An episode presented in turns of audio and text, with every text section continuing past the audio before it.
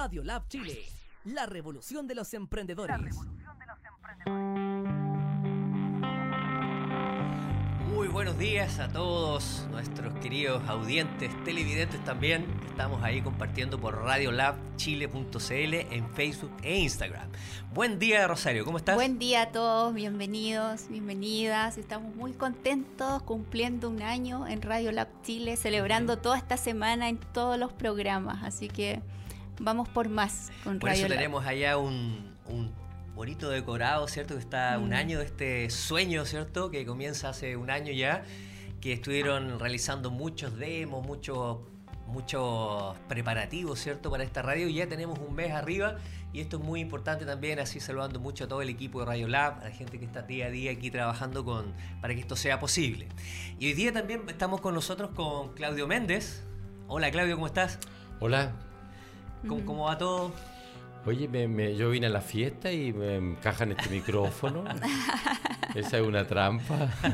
La Yo venía con chaya, con serpentina y con todo lo demás y me encuentro aquí con un micrófono. Bueno, muchas gracias por estar aquí, por estar celebrando un año. Sí, muchas gracias también Claudio por esta invitación que has aceptado. Para nosotros es un gusto tener compartir contigo.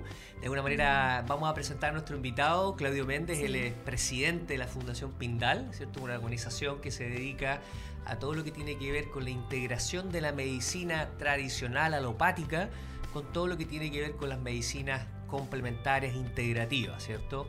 Claudio es médico cirujano de la Universidad de Chile, médico pediatra también de la Universidad de Chile, es terapeuta sintergético, formado por Vía Vida Colombia, también es uno de los eh, pioneros también de la autoobservación en Chile, es la persona que trae Jairo Villegas, el investigador colombiano que de alguna otra manera desarrolla este modelo de la AONC, y también terapeuta floral de la Escuela Eduardo Bache de Chile y el presidente de la Fundación Pindal, que es donde yo también tuve la suerte de conocerlo y compartir con él.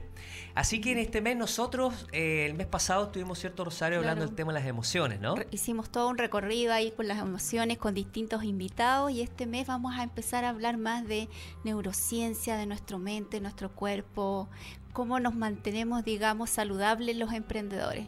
Ese Man- es el foco de este mes. Así que hoy comenzamos con un gran invitado, así que bienvenido Claudio a nuestro programa.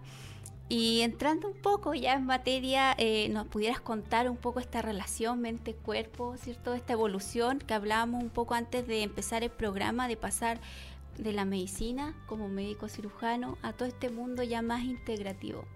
¿Cómo nos podrías contar que, que se vive esa relación mente-cuerpo las personas? Em, pucha, si lo contesto aquí con criterio de Occidente, haría un criterio lineal, es Claro. decir, mente, cuerpo. Porque nosotros tenemos una manera de a- aprender el mundo aquí en Occidente que es muy secuencial, muy lineal, A más B igual C. Tú como ingeniera en tus orígenes lo tienes que comprender bien eso. Exacto. Pero de ahí ya, ya existe una suerte de artificio, porque eso no es, rea- no es real. No es real esta separación como que la mente y el- la mente impacta al cuerpo. Porque aún más profundamente, más profundamente, es un todo que está funcionando. Hay un mente que tiene cerebro, que cuerpo, que genera realidades, pero la realidad está impactando en el cuerpo, el cuerpo en el cerebro, en la mente. O sea, hay una totalidad, una visión total en la que nos cuesta comprender aquí en, en- en Occidente. Así que advirtiendo eso, me vuelvo al modelo occidental, pero sabiendo que allí estoy haciendo una suerte de, de mentira a cómo es la vida, porque la vida no es necesariamente fragmentada y parcial, está funcionando en totalidad completa, por lo tanto en la mente cuerpo también. Pero, pero para que lo podamos comprender en la primera aproximación es señalar eso, ¿no? Eh, todo lo que ocurre en la mente, llámese pensamiento, llámese emociones, no quedan en el aire, tienen un impacto directo hacia el cuerpo, directo hacia el cuerpo. Eh, fundamentalmente creencias eh, y fundamentalmente yo diría de lo que no nos damos cuenta que estamos pensando y sintiendo, porque tenemos un arte muy bien desarrollado para poder sobrevivir de no tener conciencia de nuestros pensamientos más profundos y nuestras emociones más profundas, porque le colocamos lápidas, le colocamos ahí una suerte de cal para no a- adquirir o realmente resolver las cosas que tenemos dentro de nosotros. Y fíjate contarte que, el ser humano más o menos entre, se señala que entre 70.000 a, a 300.000 pensamientos tiene diariamente. Y de los cuales lejos la enorme mayoría son inconscientes. Y esos están impactando directamente en el cuerpo. Claro. Por lo tanto, la verdad no tenemos idea lo que nos está pasando, no tenemos idea lo que nos está ocurriendo, pero eso está co-creando una realidad física que se puede llamar como somatizaciones o enfermedades, una realidad emocional que son conductas, una realidad mental que nos puede llevar a emprendimientos en que no se prende nunca el fuego, estoy haciendo aquí el, honor a, esta radio, no se prende nunca el fuego, sino que se apaga, o más bien se prende el fuego de la destrucción, el fuego tanático, el fuego que conduce a la destrucción de proyectos de vida. ¿no? Eh, también este, este, pensaba esta radio que se llama Lab, que entiendo que viene de laboratorio, y eso es la vida. La vida es una propuesta de un laboratorio de generar eh, propuestas de vida co-creadas permanentemente, una diversidad enorme. Y igual que en el laboratorio, muchos de ellos propuestos de vida quedan frustros. Son abortados, son semillas que no germinan. Eh, y fundamentalmente eso ocurre porque entramos en una suerte de automatización en que no nos damos cuenta de este mecanismo mente-cuerpo y por lo tanto en automático, en vez de generar salud, no solamente en lo físico, sino que en lo emocional, en lo mental, como proyecto de vida, estamos generando más bien una suerte de, enfermedad. Y para entender más claramente, porque me di una vuelta y no sé por dónde fui, parece que fui para allá, para Chiloé, darme una vuelta con esta explicación. Eh, para que los auditores puedan tenerlo claro, es decirle el ejemplo que siempre damos, que piensen en un limón. Si tú piensas en un Limón Rosario o Fernando que está ahí apoyándonos en, en, el andamiaje. Si piensan en un limón, piensa en un limón, ¿qué les pasa en el cuerpo? Claro, inmediatamente uno empieza a generar esta saliva, ¿cierto? Se empieza a imaginar en la mente el limón y, y en la boca se empieza a producir un efecto físico. Ok. Fíjate que para que podamos reflexionar solamente un segundito, eh, todo esto estaba preparado, ¿ah? yo le dije que tenía que, que, le iba a hablar del limón y ella tenía que contestarme eso.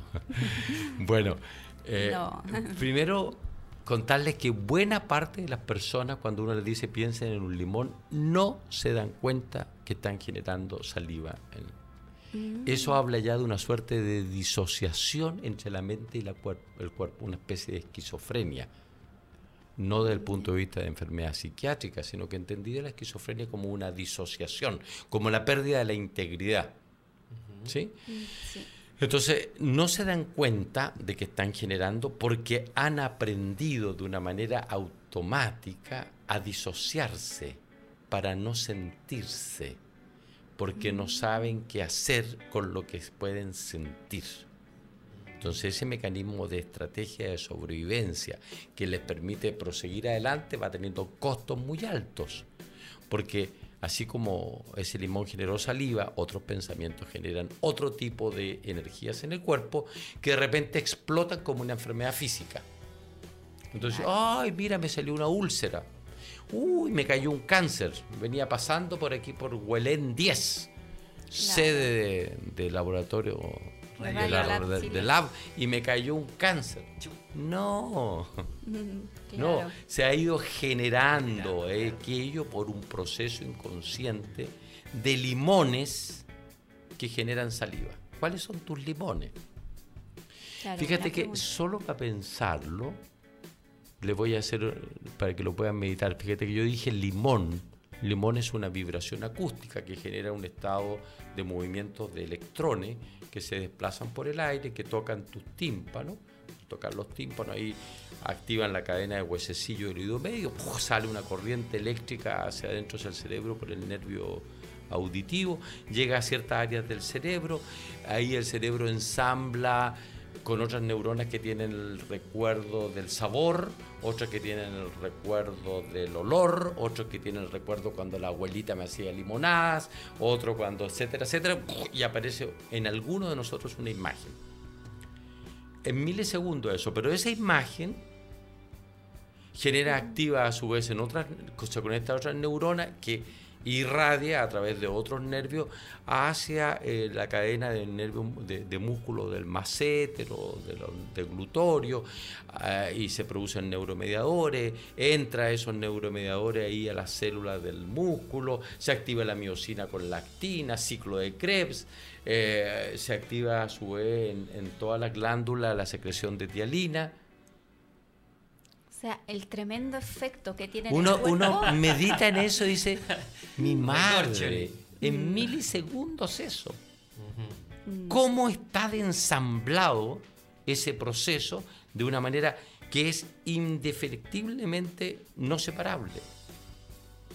Pero no tenemos idea. Y si tenemos 70.000 a 300.000 pensamientos, creencias, emociones que están generando saliva de las cuales no tengo idea, por lo tanto, yo soy el constructor de mi emprendimiento enfermedad o de mi emprendimiento salud. Mm. Entonces la pregunta es qué estoy construyendo, digamos. Claro. La mayoría de nosotros no, tenemos, no tenemos idea en eso porque entramos al, automatismo de que esta es una, un modelo bastante cruel de sociedad, pero ahí voy voy a ir para otros lados para otros lados de, la derivación de la, de, la, conversación. Pero la verdad es que eh, eh, estamos en un modelo muy productivo. Entonces, en modelos muy productivos, que significa que uno tiene que generar una serie de elementos de rendimiento, arrasando contra lo que pueden ser las cosas más profundas de nosotros. ¿no? Y podemos arrasar con nosotros mismos. en este, en este caso del emprendimiento, por ejemplo, sucede que yo, a medida que tú ibas hablando, hacía el símil de cierto de que un emprendimiento pueda ser exitoso, sustentable, es muy parecido a lo que yo en mi vida personal tenga salud. O sea, ser sustentable, que mi vida yo pueda sobrevivir bien, esté bien cultivado, esté con buena disposición de ánimo, mi mente esté clara, ¿cierto? Y eso se cultiva obviamente de un proceso de salud haciendo el, paralelo, ¿cierto?, con una empresa, un emprendimiento, también las empresas pueden estar saludables o pueden estar un poquito enfermas, porque cuando, por ejemplo, todo funciona bien y cuando el negocio funciona, cuando hay lucas, hay clientes, ¿cierto?, normalmente la empresa está saludable, pero probablemente en ese ente empresa también pueda tener una parte inconsciente de la cual no nos estamos dando cuenta que está funcionando o no está funcionando, y quizá eso puede a la larga me puede arrastrar a que mi emprendimiento se caiga. O sea que también en esto el sistema empresarial, que yo te, cuando te formo una empresa, también de alguna manera debería haber algo inconsciente ahí que las personas están manejando y que no se dan cuenta. Así como haciendo un, paralelo.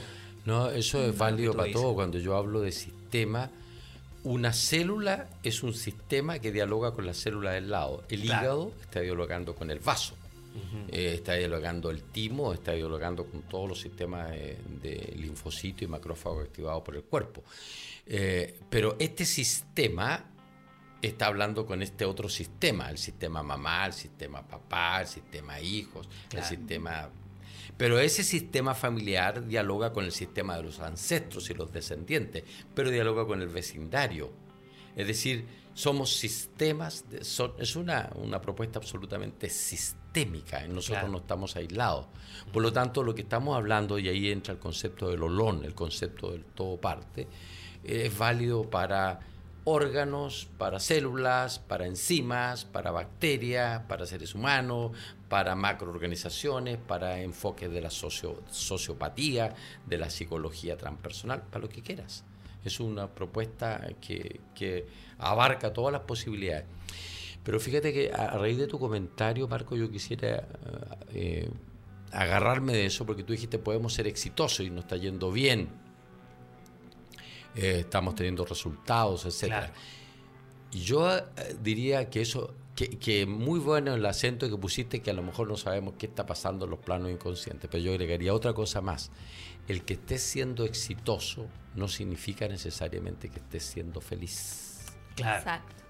Es decir, concepto que habitualmente no tenemos incorporado, porque analizado el concepto de éxito en el automatismo de las sociedades que están, en que estamos, está muy asociado inconscientemente solo al rendimiento y al resultado. Y uno a veces está poniendo todas sus fichas en resultado de lo que la sociedad valora como importante pero me puede estar degenerando en mi interior un estado de vacío porque no Mm. tiene relación con lo que a mí me importa, Con tu propósito, con claro. lo que yo vibro. Entonces yo quiero colocar un acento más importante ahí que ojo estar solo buscando el éxito, porque el éxito y, y- y donde uno encuentra los eh, los ejemplos más dramáticos en el mundo del arte. Tanta gente que ha sido profundamente exitosa. Claro. Michael Jackson y bueno, una cadena enorme Una de gente. claro. Claro. Que lee éxito como rendimiento. Entonces, todo bravo. Vendimos tantos discos. Bravo. La, la Radio Lava ahora tiene 7 millones de, qué sé yo. Bravo, bravo. Rendimiento, rendir, rendir. Cuantitativo. Claro. Ojo con esa trampa. Que está bien. No estoy diciendo que no sea válida. Es un indicador. Pero ¿qué te está pasando? Ese, esa propuesta en la que tú estás invirtiendo tiene que ver con tu propósito de vida, con tu sentido de vida, con tu emprendimiento, que es prender en tu interior el fuego tuyo, que es tu fuego único de la semilla de lo que viniste a hacer aquí. Por lo tanto, si uno tiene primero conciencia de sí mismo, se habita, se conoce, prende su fuego interior y puede, por lo tanto, entrelazar como un buen maridaje éxito con felicidad. Claro. O sea, en ese sentido, la felicidad le estaría dando un poquito más de sustentabilidad a todo esto, comillas, éxito que podríamos alcanzar. Sí, sí, dicho de esa manera, sí, tienes toda la razón. Yo, sustentabilidad de sustento, claro, porque la nutre, es un- le, le da, le da nutrición, le da sentido y le da recreación, la hace viva. Porque al estar sustentable y al estar nutricia la hace viva, por lo tanto la está haciendo también dinámica. Dinámica, claro. Porque lo que hoy día puede ser exitoso desde un punto de vista de la felicidad, mañana puede ser una cosa totalmente distinta. Si uno está eh, solamente en la organización así como eh, estricta, se queda atado a patrones externos de resultados que no tienen que ver con la vida que es fundamentalmente dinámica. Y mire qué interesante Claro, eso. Sí, sí, porque como, como Ujú. enlazas, digamos, tu interior con el exterior, con tu emprendimiento, con las personas con que te relacionas. Y, y en ese ámbito, ¿qué le recomendarías tú a las personas, digamos, desde, como tú decías primero, la conexión con el propósito había encender esa llama? Y ahora como para poder mantener esta, dentro de esta máquina que funcionamos todos día a día, que es inevitable, ¿cierto? El mundo nos lleva, Cómo mantener esta conexión, digamos, con la, con la mente en tu día a día, para mantener el equilibrio, para poder trabajar el tema de la felicidad, ¿cierto? Que se habla muchas veces que la felicidad es una decisión, en, el sentido de que, de que nace a partir de tu propósito y de ahí tú te anclas para poder avanzar en, el, en las tareas diarias. ¿Qué le recomendarías tú a, los emprendedores en este ámbito?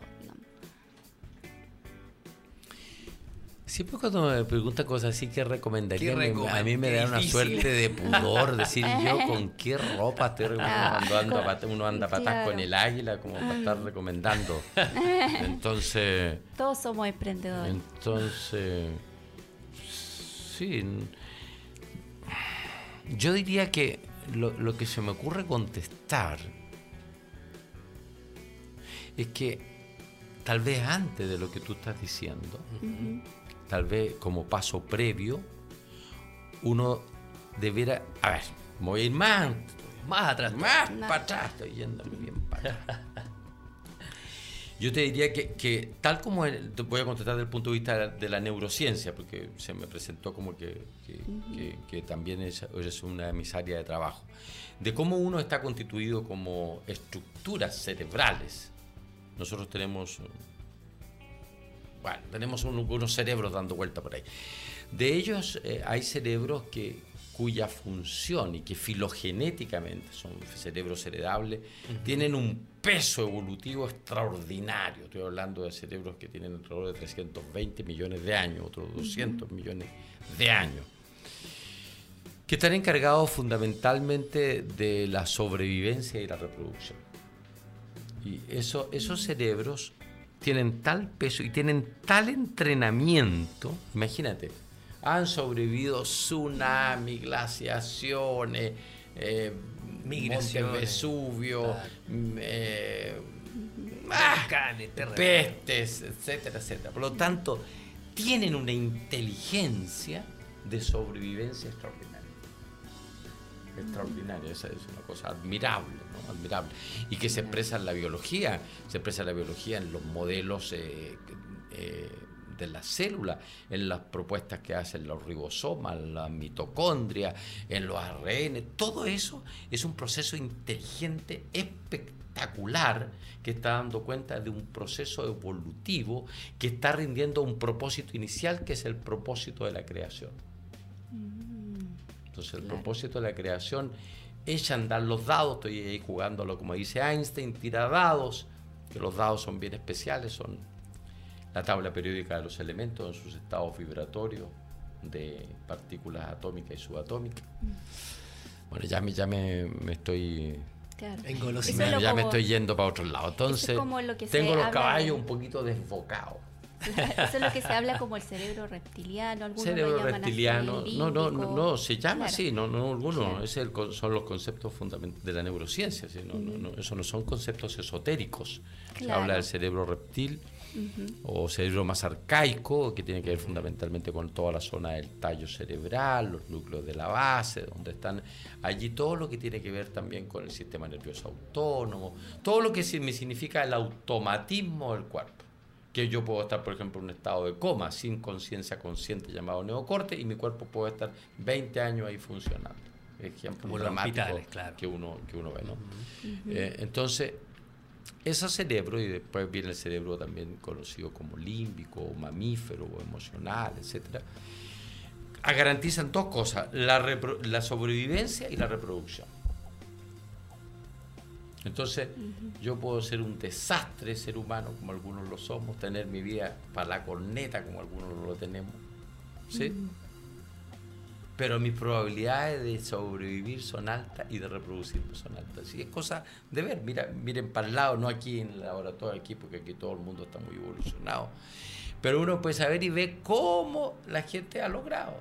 Destruido, enojado, gruñones, con prótesis, eh, con marcapaso, tomando pastillas para despertar, pastillas para dormir. Pero ahí estamos, sobrevivimos y además tenemos hijos y nietos Y sacando la familia adelante. Claro. y sacando, porque es sacando un gran emprendimiento que nos conecta a 17 mil millones de años atrás cuando se prende este proyecto llamado, llamado Universo. Alguien ahí, algo, prende un, un proyecto, un, un gran emprendimiento Un gran Big Bang. un gran emprendimiento. Entonces ahí vamos y ahí seguimos todos colaborando en este proyecto, en este proyecto. Pero la felicidad, eso no te lo garantiza en esos cerebros, eso es trabajo personal. Buenísimo. Eso no se te da por haber nacido, eso tienes que trabajarlo. Pero ¿qué se te da por haber nacido? Por haber nacido se te da esta gran posibilidad de sobrevivir y reproducirte, pero también se te garantiza que desde tu época intrauterinas y fundamentalmente los primeros años de vida, van a ingresar desde afuera todo el mundo de creencias, todo el mundo de dogmas, etcétera, etcétera, que vas a internalizar como tuyos. ¿De acuerdo? Claro. y que por lo tanto van a ser los limones que van a hacer mover tu energía. Entonces yo diría que antes de cómo mantengo la chispa, como tú decías que fue tu pregunta, primero yo diría, ¿qué hay en mí que hace que mi chispa esté bien apagadita? Mi real chispa de lo que yo soy, o que si la prendo a la menor soplito se me apaga.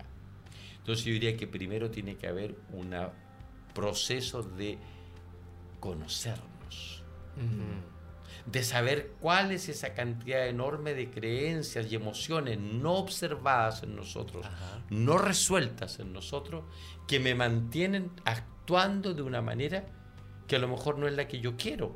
Digo, pero si yo tengo toda esta idea y, y al final me boicoteo, al final me salen otras cosas, no sé qué me pasa. Es ese, ese- esa internalización de un mundo externo que hiciste en- interno en ti y que además después proyectas hacia afuera lo que se conoce como la mente proyectiva. estás proyectando hacia afuera.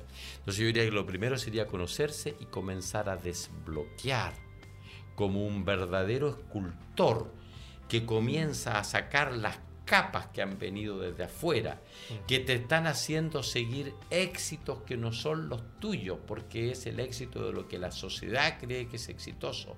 Estás siguiendo el éxito de lo que tu papá, tu mamá creía y te has perdido de tu propio camino. La mayoría de la gente nosotros andamos perdidos, la mayoría de nosotros estamos fuera de nosotros. No nos habitamos, no estamos en nosotros mismos. Primero sacarnos eso para que sacarnos todo aquello que sobra, igual que el escultor saca desde, el, desde la roca el David que estaba durmiendo, que es el David, esa llama tuya que después va a ser mucho más fácil seguir animando a través de los soplos del entusiasmo, del gozo, de la creación, de la vida. Qué maravilloso. Maravilloso. Qué buena, es como un poeta y un científico, un Ah, artista, nuestro querido Claudio. Integrado.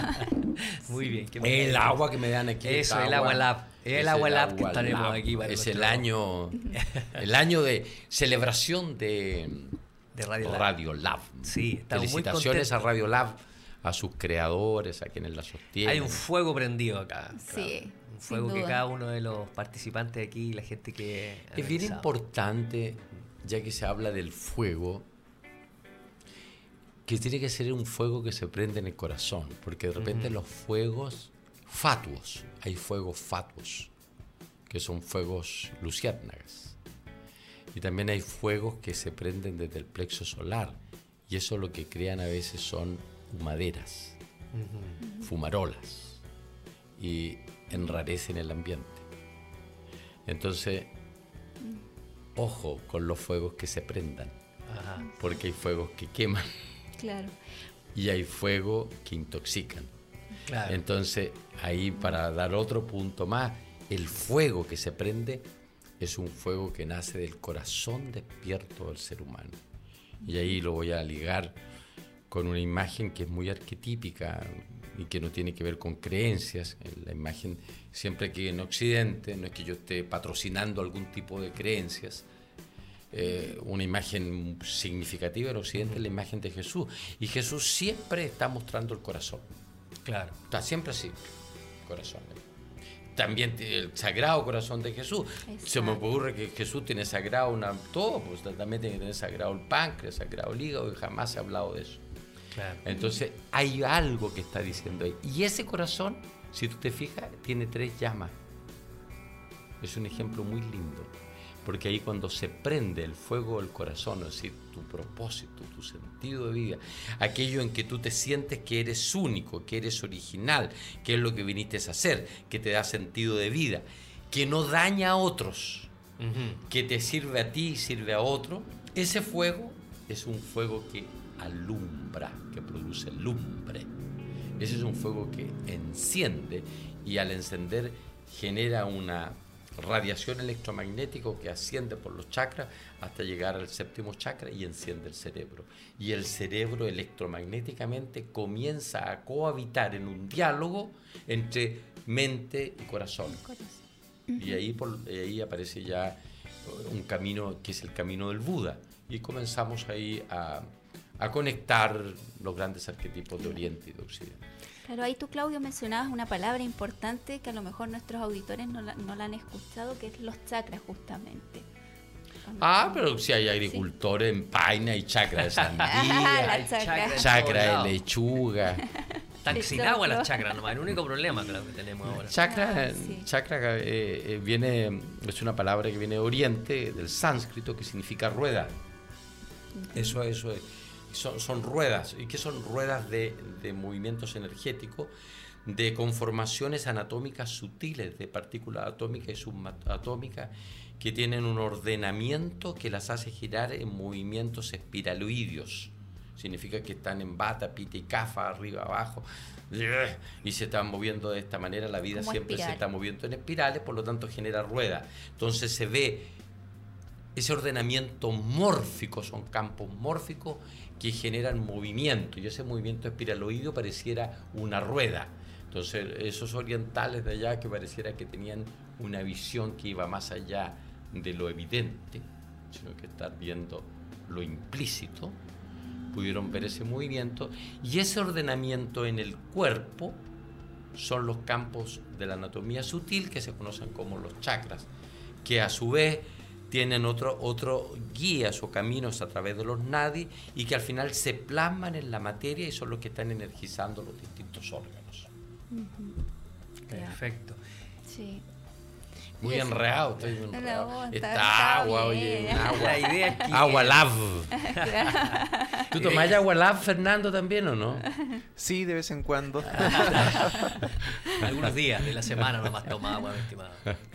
Oye, mire qué interesante lo que usted está diciendo, Claudio, y de alguna mente un lenguaje que nos parece muy apasionante, sobre todo porque son tradiciones milenarias, ¿no? Es un aprendizaje que se va transmitiendo generación en generación en Oriente y que hace poco, 40, 50 años será que llegó a Occidente, ¿no? Algo maravilloso que nosotros hemos podido ir como aprendiendo de este movimiento.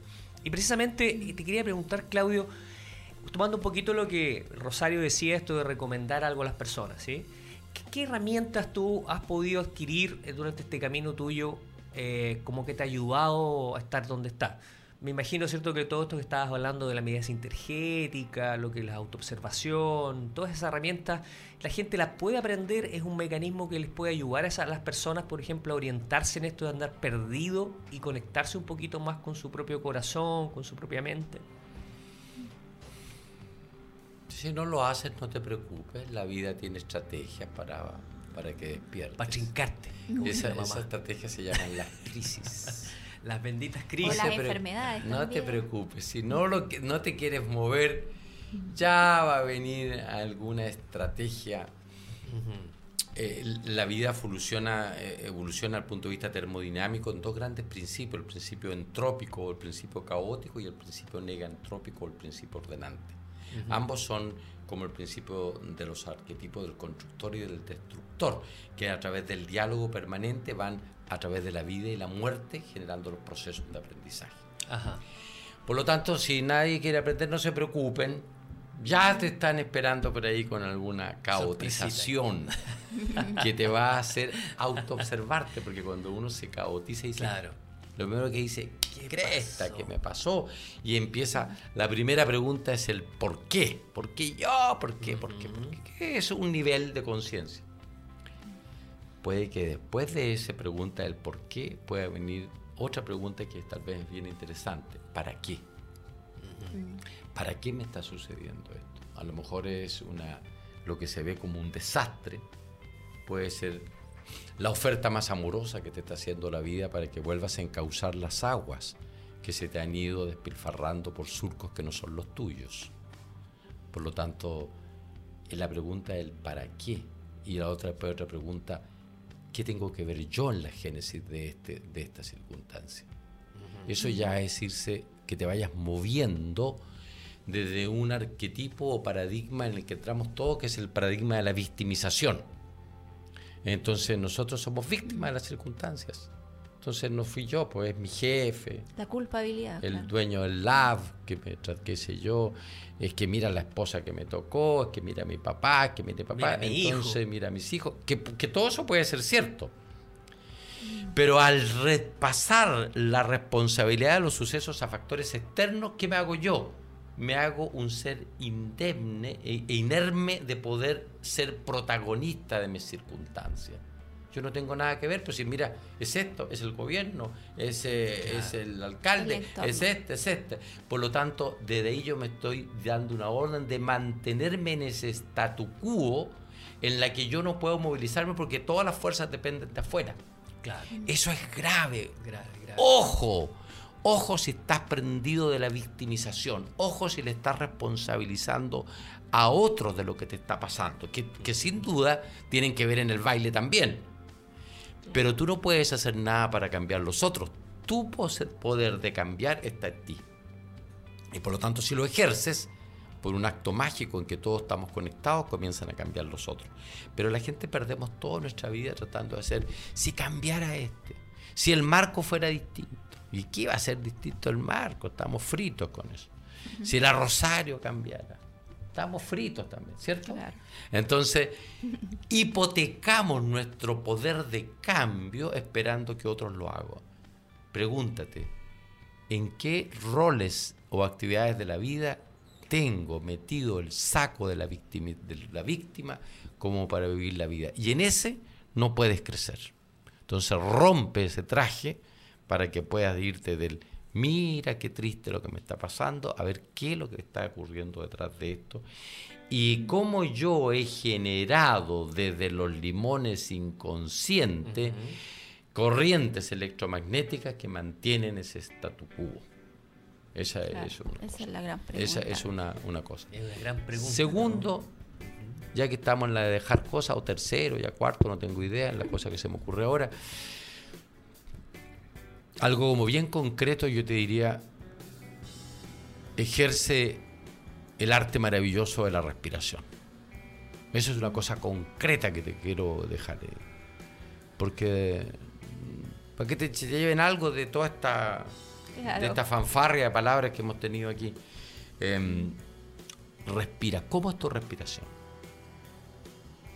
Si uno supiera que a través de una respiración consciente, profunda y abdominal, tiene el password para ir a la mejor botica, a la mejor farmacia, tu farmacia personal, porque eso genera en tu interior un estado fisiológico en que se echan a andar toda una fisiología que va hacia la vida, toda una fisiología que va hacia la construcción, hacia la desintoxicación, etcétera que genera en tu cerebro eh, ondas que van fundamentalmente ondas de relajación activa, que en tu sistema cardiovascular genera presiones que son favorables para los fenómenos de vasodilatación, de irrigación y de reducción a nivel de las células que signifiquen ganancia de electrones, etcétera, etcétera.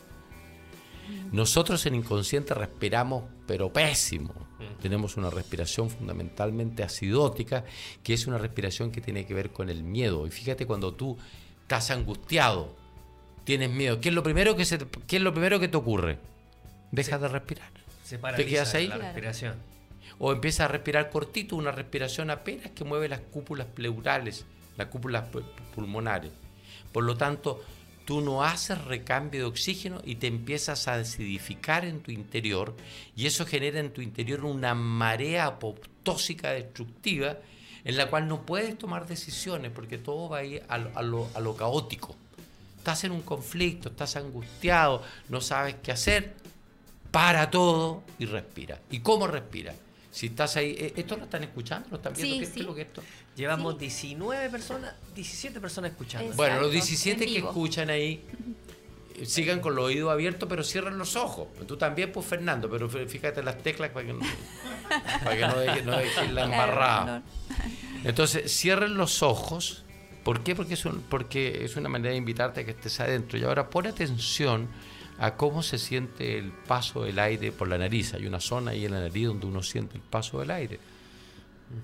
Y simplemente observa cómo se siente el paso del aire por la nariz. Muy bien, después el aire sigue su avance hacia el interior del cuerpo y llega como a la boca del estómago, por así decirlo, como al abdomen, a la pancita. Y observa cómo se siente la llegada del aire al abdomen así como los bebecitos, como los lactantes, en que uno ve que la pancita se les hincha. Muy bien, y ahora solo observa cómo sale el aire del cuerpo, que lo hace pasivamente, soltar.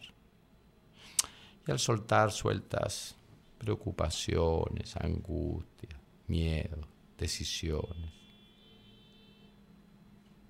Y ahora solo observa la respiración completa. Nariz, abdomen, solta. Una respiración profunda, completa, rítmica, abdominal. Y ahí sin abrir tus ojitos, ¿cómo te sientes? Muy relajado. Y ese muy relajado, ¿dónde lo estás sintiendo en el cuerpo? ¿Dónde lo estás sintiendo? Yo en lo personal lo siento en el estómago. Es una sensación agradable. Sí. Ok, ¿tú Marco? Estoy sintiendo que se me relaja la mandíbula. Ok. Y ahí nuestros auditores eh, pueden también sentir en qué partes están. Ahí está ocurriendo un principio de relajación, de vasodilatación. El cuerpo está entrando a un nuevo diálogo. Y ahora en esa parte que sientes que se te relajó, que sentiste bien, respira. Inhala como que llevaras el aire y prende, emprende un camino hacia tu cuerpo que vaya a nutrirlo, como que fueras llevando aire a esa parte de la pancita en caso Rosario, a la mandíbula en caso de Marco. Lleva el aire como que fueras aumentando esa sensación corporal y la distribuyes. Juegas, otro gran principio de la vida, el juego. Lleva esa sensación a tus huesos, a tus músculos, a tu cerebro, a tu tiroides, o aquel órgano que tienes en dolor, en enfermedad. Llévale vida para que recuerde que su principio de hace 17 mil millones de años es el principio de la vida. Recuerda el programa original con el soplo de una respiración profunda, consciente, abdominal.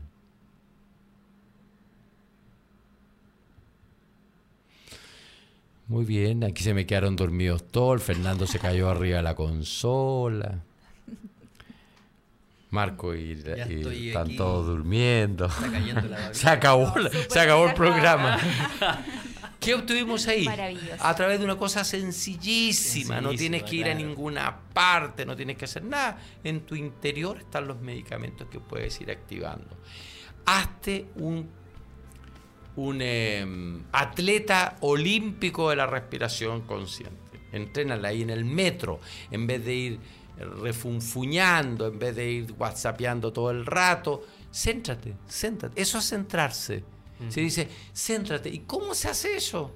¿Cómo se hace? Eh, hace un mantra en el OM, eh, respira tres veces por el oído izquierdo, por la nariz, eh, bota por allá. Todo eso es válido. Todo eso sirve pero yo ando buscando modelos que le sirvan al máximo de personas, personas comunes y corrientes como somos todos nosotros, y que lo podamos ejecutar en todas partes. La respiración, de la manera como te hemos sugerido, pareciera ser una estrategia para comenzar un camino de autoconocerte, un camino de observar qué es lo que hay en tu interior, cuáles son las corazas que construiste de una manera inconsciente para poder sobrevivir a cuando el viento arreció ya en tu vida en la infancia, cuando hubieron glaciaciones del afecto, cuando a lo mejor se quemó todo porque el padre se fue. Todos aquellos episodios que han repetido en tu ontogenia, la filogenia de la especie, han generado estructuras de sobrevivencia que son admirables, preciosas, pero que a lo mejor no te están permitiendo ser feliz y no permiten prender tu fuego interior. Qué maravilloso. Qué lindo, qué buen regalo para nuestros queridos emprendedores. Ahí un ejemplo súper concreto, ¿cierto? Que nos regala Claudio en la conexión personal con nuestra respiración. Y Claudia, justamente hay una persona que acá nos, consulta, dice, me gustaría, eh, Claudia González nos dice, me gustaría saber si lo que el médico realiza, o sea, que tú haces, tiene relación con lo que realiza el médico español Mario Alonso Puig. Eh, es que al final em, todas las cosas tienen algo de algo. Común, claro. Tienen algo de común. Lo que las propuestas que yo realizo, yo no, yo no quiero hablar de mis propuestas, porque eso es como andar vendiendo pomá. Entonces, cada cual que busque por dónde, cada cual que encuentre donde siente su llamada, pero igual tenemos que vender una pomá en Concepción, no se a olvidar. Claro. Entonces, por lo tanto, eh, si, si, si, lo que tú tienes ahí es una escuela floral y eso te late, anda por ahí. Si el otro encuentra que es una escuela chamánica, anda por ahí. Sientan, guíense por lo que sienten en su interior, porque hay muchos caminos para llegar a Roma. incluso caminos en que nos podemos enredar y perder. Pero de esa es parte del aprendizaje. Parte del aprendizaje, claro que Entonces, Puig fundamentalmente lo que hace es trabajar mucho en, educación. Y desde ese punto de vista yo eh, coincido con él porque que educar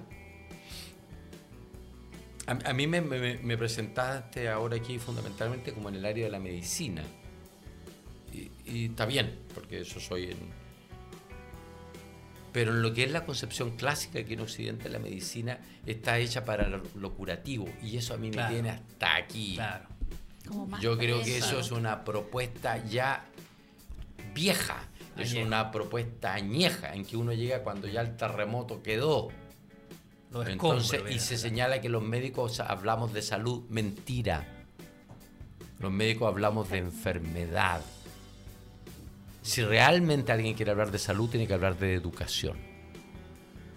Por lo tanto, lo que hace un periodista, lo que hace un educador, es probablemente una estrategia para estar manejando en salud de una manera mucho más completa que, que que lo que podemos hacer nosotros que estamos solo en lo curativo. Es decir, es trasladar el enfoque de lo curativo a lo, al fomento, protección y prevención de la salud. Cuando yo hablo de salud no estoy hablando de no estar enfermo. Cuando yo estoy hablando de salud, estoy hablando de un ser humano que se siente con sentido de vida, que se siente con pasión por la vida, que está desafiado también por la vida sin duda, pero que tiene proyectos que lo, que lo hacen estar vigente, moviéndose. Eso para mí es, estar saludable. Lo otro puede ser un robot que tiene sus órganos buenos, pero que está muerto desde punto de vista de la pasión, del entusiasmo y del sentido de vida. Y pues lo que habla de, de educar, y ¿saben lo que significa educar? Educar significa sacar del interior el fuego que tiene la persona. Ese es un educador. Y en ese sentido también la educación ha arrasado con los principios, porque es la educación? Es meter y meter y meter y meter contenidos arrasando con la creatividad interior de ese ser humano. Un educador lo que hace es con sutileza, con amor, con profundo respeto, ir ayudando para que se encienda el fuego interior y de allí surja lo que es el ser humano. Lo otro no es educar, lo otro es robotizar. Lo otro es sacar una cantidad de rebaño que sirvan para los procesos productivos que están en manos de alguno. Ahora me estoy yendo para, otro lado.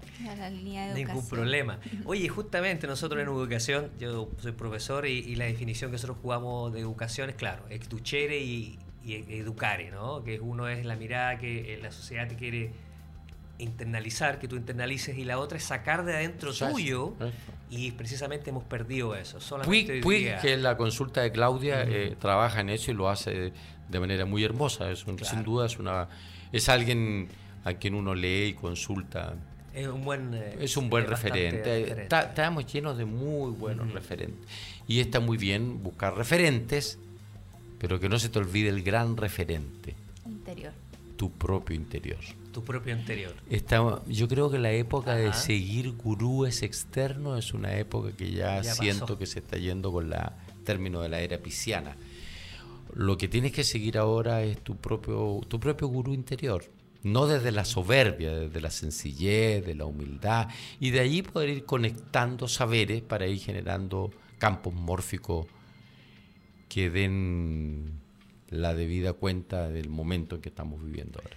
Claro. Qué maravilloso eso, ¿sí? Sí. Cuéntanos, Claudio, un poco acerca de la Fundación Pintal, como tu gran emprendimiento. Oye, ¿sabes qué, Rosario? Me estoy dando cuenta que nosotros nos quedan 10 minutos y se, ha hecho tan ameno lo que estamos conversando que capaz que con esa pregunta nos vayamos media hora más. Mira, pero queríamos, en ese tema de la Fundación Pindal, quizás la puedes unir con la siguiente pregunta que mm, me contaban, yo estuve revisando un poquito la página de Fundación Pindal, cierto que tú eres uno de los promotores de, de, la fundación, junto también contigo hay un equipo también de personas que está dedicado a eso.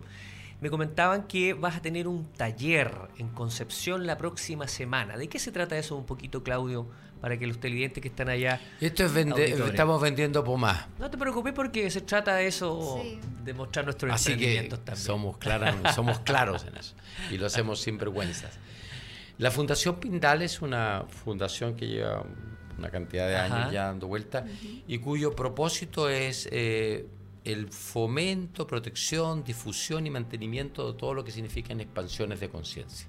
Ya. Mm, ya. Es decir, darse cuenta. Es decir, ir dejando los territorios de la robotización para empezar el despertar. Como tantas otras organizaciones. ¿no? no es que seamos inéditos ni mucho menos en eso. Como somos fundamentalmente los que partimos con eso del área de la medicina, hemos trabajado fundamentalmente del área de la medicina. Pero nos hemos ido trasladando cada vez más al área de la educación. Porque la verdad es que medicina, salud y educación son dos eh, eh, grandes socios que uno no suele ver en la, en la calle cuando están en huelga. O están en huelga los profes o están en No, huelga los del área de la salud. Entonces, eh, ahora estamos fundamentalmente en eso. Entonces, buscamos donde haya propuestas que puedan ser interesantes, que le alcancen al máximo de personas, que sean científicamente, tengan base científica. Y las traemos para poder difundirlas. Y fundamentalmente hemos explorado en varias y nos hemos quedado en lo que ha sido nuestro motor principal, que ha sido la sintergética, una propuesta de síntesis de las medicinas. Pueden buscar ahí en www.sintergetica.org. Ahí, ahí pueden meterse a, a todo ese mundo. Y, y- el otro gran carril ha sido el carril de las neurociencias a través de la autoobservación neutroconsciente, tipo www.neuroestrategias.com. Y lo que hacemos es, ¿qué hacemos con eso? Es formar gente en estas propuestas. ¿Para qué? Para tener insumos para todos aquellos lugares o campos donde podemos ocupar habitáculos para seguir expandiendo esta conciencia.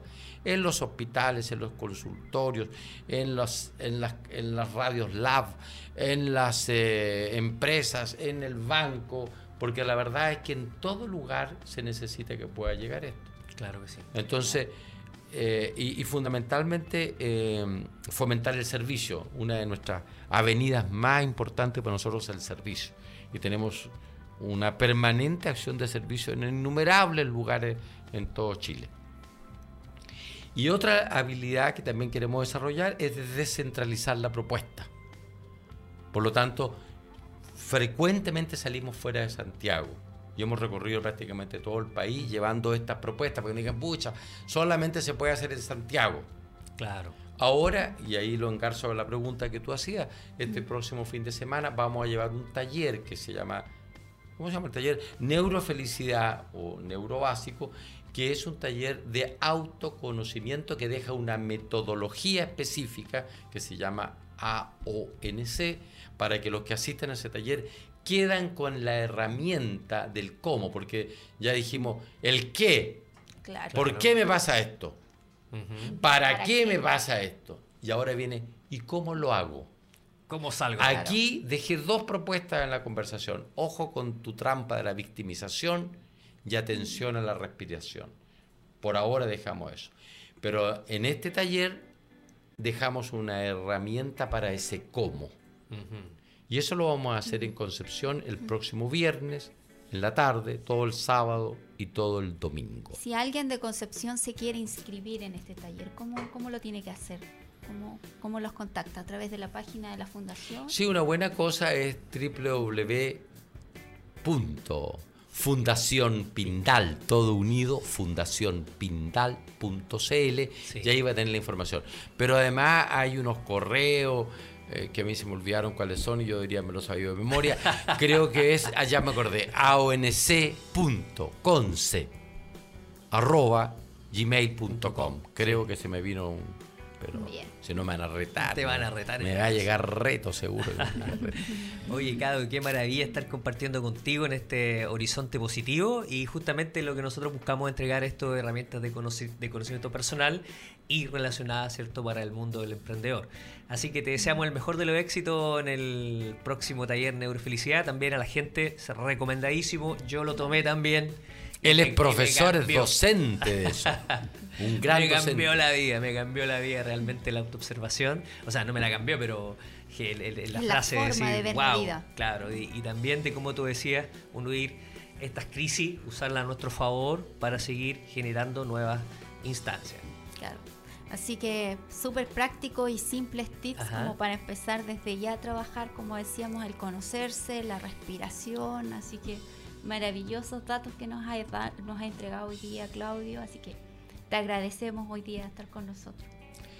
Muchísimas gracias por la posibilidad. Muy feliz cumpleaños. Le deseo que cumplan muchos más, pero más que cantidad, le deseo que los cumplan bien.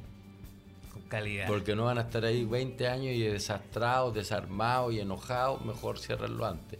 O sea, que tengan los años que tengan que cumplir para el propósito mayor y que haga sentido con los propósitos personales de todos los que están aquí. Maravilloso. Muchas Qué gracias, buen. Va a quedar grabado. Siempre puedes revisar esta grabación. Somos Radio Lab Chile, programa Horizonte Positivo.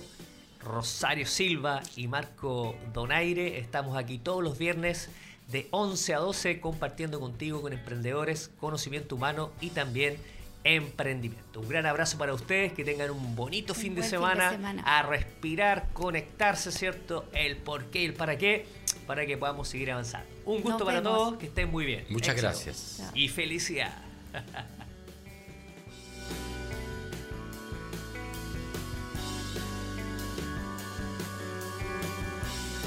Somos lo que tu emprendimiento necesita. Un shot de motivación en Radio Lab Chile, la radio de los emprendedores.